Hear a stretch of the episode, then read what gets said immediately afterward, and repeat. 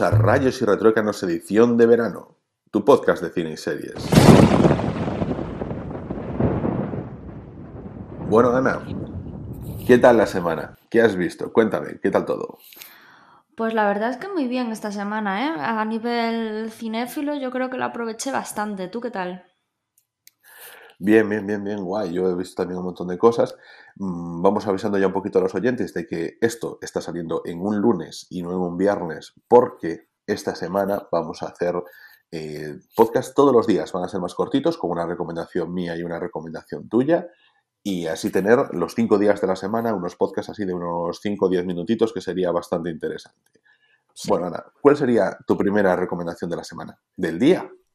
Bueno, yo creo que primero tenemos que hablar de la primera que hemos, primera que hemos visto, que ha sido Deep Blue Sea 3, que la hemos visto juntos. Bueno, a ver, juntos no, porque... Que no dos. Que no dos, porque la dos hablaba muy mal de ella y dijimos, uh, pasamos. Entonces pusimos la 3, como si hablara mucho mejor. Claro, porque una la 2 tenía como un 2 y pico en Film Affinity y la 3 tenía como un 4, ¿no? Sí, 4 con 1. Ah, pues es que eso era garantía de éxito. Tal cual.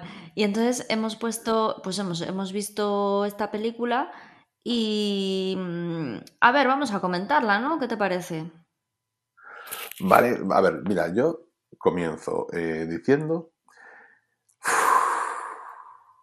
es que es muy denso. Es que el problema de estas películas es que los guiones son muy cargantes. Entonces, para mí es el problema. O sea, ni siquiera las historias, que a mí me gusta. Si son un desfase de historias, no tengo ningún problema. A mí, o sea, dame un Sharknado. No pasa nada, o sea, está guay. Yo esas películas las acepto geniales. Pero entre tanto, entre que llega la acción y no, los diálogos son muy cargantes. No obstante, agradecí el tipo de personajes que había, o sea, el personaje de la chica protagonista, mm, incluso la gente que había allí. Me parecen unos personajes ya, bueno, o sea, dentro de los clichés, no tan clichés, y bueno, lo agradecí un poquitín más, ¿eh? Eso sí que tengo que decirlo. Sí, pero luego el tema, a mí lo que más me, lo que menos me gustó fue el tema de que la historia es un poco cruel, es decir, te llegan a dar pena los, los animales. Cuando Vale, a ver, pongo en situación a la, a la gente. Espera, es que el tema, el tema de las películas de tiburones es que es como que un tiburón que se ha vuelto loco, que es mucho más agresivo que el resto y entonces que mata a la gente, es como una bestia fuera de lo común, ¿no? O sea, eso es la historia de tiburones. Pero este es como que mm, esta película eh, trata de, bueno, pues de, tres, de, tres tiburones que, se, que están, los están buscando para capturarlos y luego, bueno, pues se descubre que es que han hecho experimentos con ellos y que como están más avanzados genéticamente. Pero claro, es todo a través de la acción del hombre, ¿no? Y a través de la película hay mucho debate porque el personaje de la chica es una eh, flamante defensora de los tiburones, pasa la vida estudiándolos, trabajando con ellos y tal.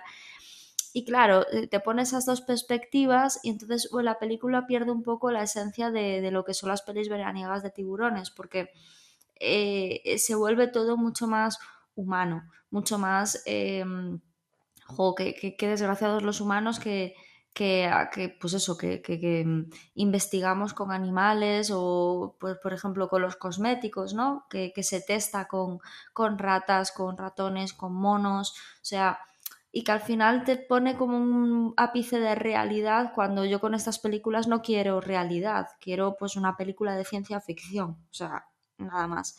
Entonces a mí eso es lo que me, me, disgustó más porque al final es que te acaba dando pena, ¿sabes? Te acaba dando una pena terrible. Y yo creo que ahí fue el principal error de la película. Sí, a ver, no es la típica película veraniega, no es Megalodón, no es eso, Sharknado, no son de estas películas. Bueno, a ver, de todas formas te digo, no me pareció tan, aunque me queje, no me pareció tan mal eh, la película. Quiero decir, estuvo bien, tal, porque le daba otra vuelta de tuerca, pero el problema es que das una vuelta de tuerca hacia un sitio al que no queríamos ir. Claro, exactamente, tal cual. Eh, exacto. Entonces, bueno, pero, pero está bien, ¿sabes? Que de vez en cuando entienden eso. Es que, ¿sabes? Si en lugar de ser una película de tiburones, pues fuese una película de dinosaurios, fuese un paralelo a Jurassic Park, pues a lo mejor lo comprábamos más, ¿no? Porque los tiburones, pues eso, tú quieres ver al escualo ahí persiguiendo a la gente, la gente con miedo y tripas de sangre y todas esas cosas y, y la gente entrando en pánico. Claro, es que al final mataron a los, a los tiburones y, y porque claro, eh, tenían que matarlos, ¿sabes? O sea, en la película siempre se matan los tiburones, es así. Y es que, joder, es que yo ya hasta sentía hasta angustia, ¿sabes? De pena, o sea, no, a mí las películas así como que como que no. Y, joder, siempre que se ven películas de tiburones, cuando mueren los tiburones, pues, pues, pues dices tú bien, porque son unas bestias fuera de series que están matando a gente, no son tiburones normales. Y aquí, pues, da un poco de pena. Sí, sobre todo la, la, última. La, sí. bueno, no quiero pensar en ella. Voy con mi recomendación del día eh, que en este caso, bueno, tú has sido la primera película que teníamos aquí para comentar, que hemos visto, y yo voy a comentarte la última película que he visto yo, que no es otra que una película de la que hablamos en el último episodio, que es Flashdance. Es que me lo paso genial con estas películas. es que la vi el... Eh, ayer, ayer anoche, no, antes de ayer anoche, vamos, yo creo que la había visto de pequeño porque estaba dudando. Yo de pequeño que vi Flashdance o, Dirty Dancing y no estaba seguro si una o las dos. Y yo creo que esta no la había visto. Bueno, me encantó, pero vamos a ver, a mí por qué no me dijiste que viese Flashdance en lugar de Step Up 2. ¿Eh? Me lo pasé, me lo pasé muy, muy bien. Porque Flashdance es un clásico, ¿no? Yo daba por hecho que lo habías visto.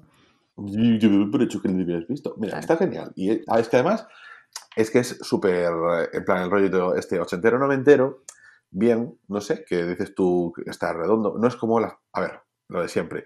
No es como las películas que intentan emular los 80, 90 para tocarte la nostalgia, sino que, oye, lo ves bastante genuino y además, oye, me gustó mucho, joder, la protagonista que está genial, eh, la amiga, eh, bueno, no sé, la historia que, oye, easy peasy lemon squeezy, pero funciona muy bien. Las escenas de baile, como te decía yo, joder, es lo que más me gustó a mí de Magic Mike XL, de esta también, porque a ver, tampoco es que sea la gran carga dramática de, de esta película, pero bueno, que es también además un personaje que tiene aristas hasta el final, la de la protagonista, que pues no sé, a lo mejor en algún momento se podrá decir, es que no tiene mucho sentido lo que hace. No, no, yo veo que tiene mucho sentido, que está siempre ahí muy, muy tocada porque no sabe qué hacer en su vida y que siempre se la tiene de menos y todas estas cosas. Entonces, bueno, me gustó mucho. A ver, bueno, para quien no conozca la historia de Flashdance, es la historia de una chica que, bueno, por el día se dedica a trabajar en una soldadura y después soldaduría, bueno, un sitio donde se sueldan cosas, es soldadora. y luego por la noche, pues eh, ella trabaja en un sitio de estos de baile, de bailes eróticos, bueno, no solo eróticos, espectáculos de baile, ¿no? porque no era en plan striptease, nada por el estilo pero, pero porque a ella realmente lo que le mola es bailar lo otro, pues tengo que sacar mi vida adelante, tengo que ganar dinero y ya está. Bueno, pues que entre otras cosas se enamora de su jefe de la soldaduría y es que luego me, vendrá la palabra y a lo mejor si no es soldaduría y es una cosa súper obvia, en plan fragua o algo por el estilo, y yo mierda, pero bueno. Y al mismo tiempo ella intenta ingresar en una escuela de baile eh, porque al final lo que quiere ella es su futuro es bailar y esto va de vez en cuando pues mm, salteado con cuatro o cinco sin números musicales que está muy chulos, muy, muy chulos. Mm, y bueno, esta es mi recomendación para este lunes, para cualquier día, porque Flashdance siempre se puede ver y por supuesto pues oye recordar así las canciones icónicas que, que, nos deja. Y yo creo que con esto ya podríamos terminar. O sea, bueno, si no quieres comentarme tú nada de Flashdance. No, eh, nada, que es una película muy icónica de los 80 y que What a Feeling eh, marcó mi infancia. es que además era en plan, dije empieza la película y empieza ya con el What a Feeling, ¿no? Y, y digo, la voy a parar, voy a pedirle al, aquí al altavoz que ponga What a Feeling a tope, que no digo su nombre para que no le salten a los oyentes, y, y, te lo mando, y te lo mando porque digo, ya me vine arribísima, porque es una película de estas que no te quedas dormido porque te vienes arribísima, tiene muy bien trazado el ritmo y eso me gusta. Bueno, ahora sí, con esto es nuestra última recomendación de la semana. Podéis contactar con nosotros en nuestro Twitter, que es arroba rretruécanos. Y como decía antes, ya no vamos a vernos cada siete días, sino cada día en, aquí, en Rayos y Retruécanos, el podcast.